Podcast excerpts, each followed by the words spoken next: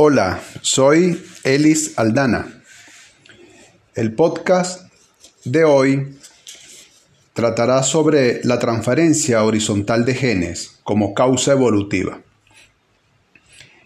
Este podcast está basado en una publicación en la revista Nature, volumen 405, páginas 299-304 del año 2001 de los autores Howard Ochman, Jeffrey Lawrence y Eduardo Groisman.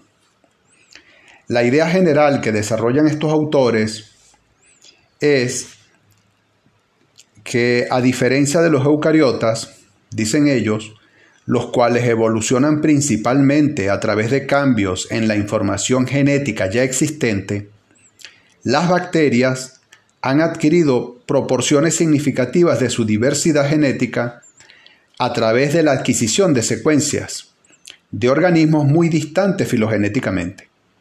Es decir, eh, en contraposición a la transferencia de genes vertical que ocurre de progenitores a descendientes, es decir, de una carga genética ya adquirida.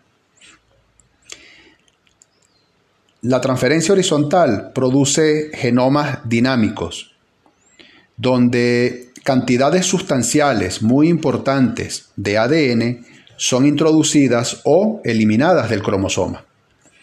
Estas transferencias horizontales han tenido grandes efectos sobre caracteres ecológicos, por ejemplo, o caracteres patogénicos de diferentes especies de bacterias. Dado que las bacterias son organismos unicelulares y el tamaño del genoma varía poco, es decir, aún siendo grupos de bacterias distintas, ellos varían en un orden de magnitud de, de un orden de magnitud, la longitud del ADN.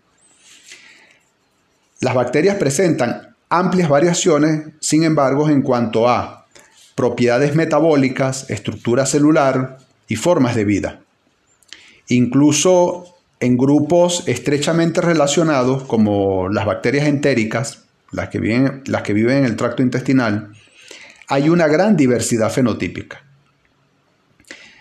Vale destacar que aunque las bacterias entéricas comparten miles de caracteres por compartir un ancestro común, también es de destacar que cada especie posee un juego o un paquete único de caracteres fisiológicos, que son los que definen su nicho ecológico particular.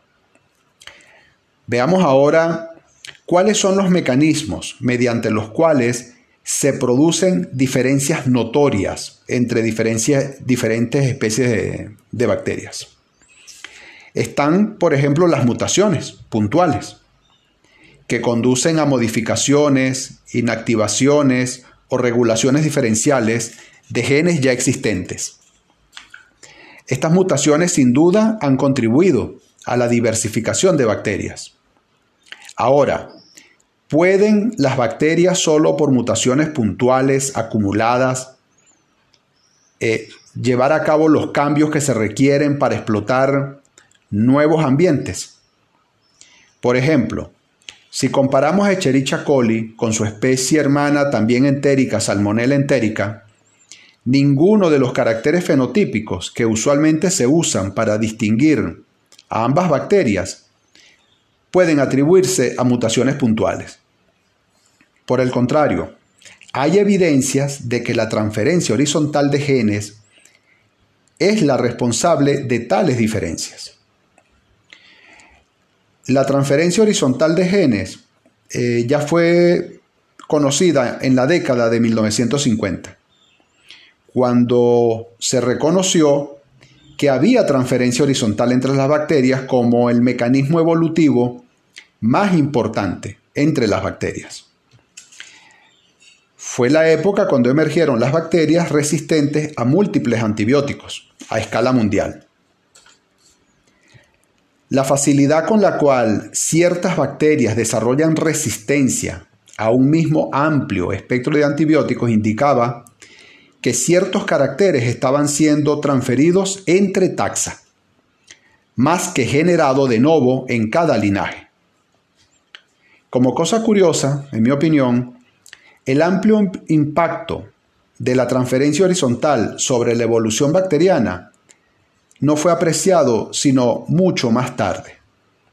Sin embargo, esta vía de evolución tan rápida de grupos de bacterias por adquisición de genes condujo al planteamiento de diferentes estudios.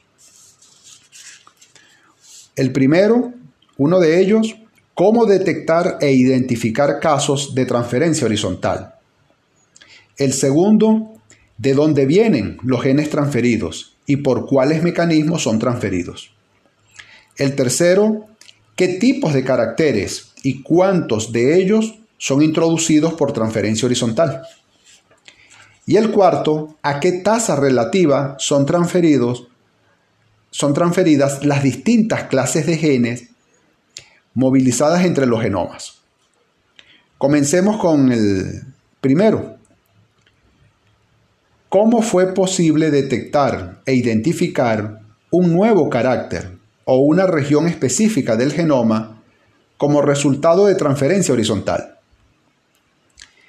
Esto fue llevado a cabo eh, al comienzo, esta detección, a través de el grado de similaridad, midiendo los grados de similaridad entre el donador y el recipiente. Por otro lado, debido a que la transferencia es a un linaje, los fenotipos transferidos se limitarán a ese linaje y no a otros taxas relacionados. Es decir, quien recibe la transferencia horizontal solo lo va a recibir él, ese linaje, y no va a aparecer en taxa que estén estrechamente relacionados filogenéticamente con el receptor. Esto va a resultar entonces en una distribución filogenética dispersa o fragmentada. Sin embargo, hay que tener en cuenta que la resistencia a un mismo antibiótico puede ocurrir por mutación puntual y puede ser recurrente en distintos taxas, es decir, puede ocurrir independientemente varias veces en distintos taxas, es decir, convergencia. Por tanto, entonces se requiere distinguir entre evolución convergente y transferencia horizontal y ello se hace analizando pues simplemente las secuencias de ADN. Pero la evidencia más fuerte es por el descubrimiento de que la historia evolutiva de genes en una región particular sea diferente a otra, que haya tenido lugar verticalmente, es decir, según la historia filogenética, es decir, de ancestro a descendiente. Por tanto, se observará si hay transferencia horizontal, si hay caracteres fenotípicos similares o distintos con una distribución filogenética restringida entre especies, filogenéticamente relacionadas. Además, la secuencia de las regiones transferidas mostrarán altos niveles de similaridad de ADN o secuencias de proteína de genes correspondientes a taxa que mediante otros criterios son muy divergentes. Es decir, aun cuando, cuando sean similares en cuanto a una gran cantidad de ADN, no van a ser similares en unas secuencias importantes de ADN porque no están relacionadas filogenéticamente. Solo fue que recibieron horizontalmente material genético de esos grupos, de los que diverge y que se, haya, y que se demostró con otros criterios que ciertamente no estaban relacionadas de manera estrecha filogenéticamente. Ahora, aunque la comparación de genes y su distribución filogenética son muy útiles para detectar la transferencia horizontal, la secuencia del genoma es la evidencia más robusta. Por ejemplo, las bacterias presentan un alto grado de variación en el contenido general de guanina macitocina. Pero los genes del genoma de una especie particular son bastante similares respecto a composición de bases, patrones de uso de codones, frecuencia de di y trinucleótidos. En consecuencia, las secuencias nuevas en el genoma de una bacteria por transferencia horizontal retienen las secuencias características del genoma del donador y así puede ser distinguido del ADN ancestral. Con frecuencia, regiones genómicas exhiben varios atributos que ponen de manifiesto su adquisición por transferencia horizontal. Por ejemplo, muchos genes de salmonella entérica que no están presentes en Escherichia coli ni en ninguna otra bacteria entérica presentan una composición de base que difiere significativamente del contenido global de 52% de guanina más citosina de todo el cromosoma. Por ejemplo, en Salmonella entérica, ciertos cerobars, cerobar significa cero de sérico y bars de variante. Sérico porque tienen regiones antigénicas. Es decir, entonces que los cerobars son cepas bacterianas con propiedades antigénicas, distintivas, que las distinguen unas de otras. Decía entonces que en Salmonella entérica, por ejemplo, ciertos cerobars, o sea, linajes o cepas con una composición distinta de antígenos eh, flagelares o antígenos de lipopolisacáridos superficiales, pueden llegar a tener estas cerobars regiones genómicas de más de un megabase de nucleótidos, es decir, una longitud de más de un millón de, nucleótidos, que no están presentes en otros cerobars. La composición de bases de esta secuencia sugiere que al menos la mitad se adquirió por transferencia horizontal. Otros atributos, además de los obtenidos por secuenciación del ADN, que dan cuenta de la transferencia horizontal, son ciertas características en las regiones adyacentes a las secuencias de ADN que son transferidas. Estas características son remanentes o vestigios de, primero, los ORI-T, u origen de la transferencia. Estas son secuencias de ADN no codificante de aproximadamente unos 500 pares de base en un plásmido. Un plásmido es un ADN extracromosómico el plásmido se replica independientemente del cromosoma. Es un ADN circular. Y este ORIT es requerido para iniciar la conjugación bacteriana. Un segundo elemento genético que se le encuentran sus remanentes o vestigios en las adyacencias a, a las porciones de ADN transferido son los tramposones o elementos genéticos transponibles, que son secuencias de ADN que pueden moverse de manera autosuficiente entre diferentes partes del genoma. Este fenómeno es conocido como transposición, genes saltarines.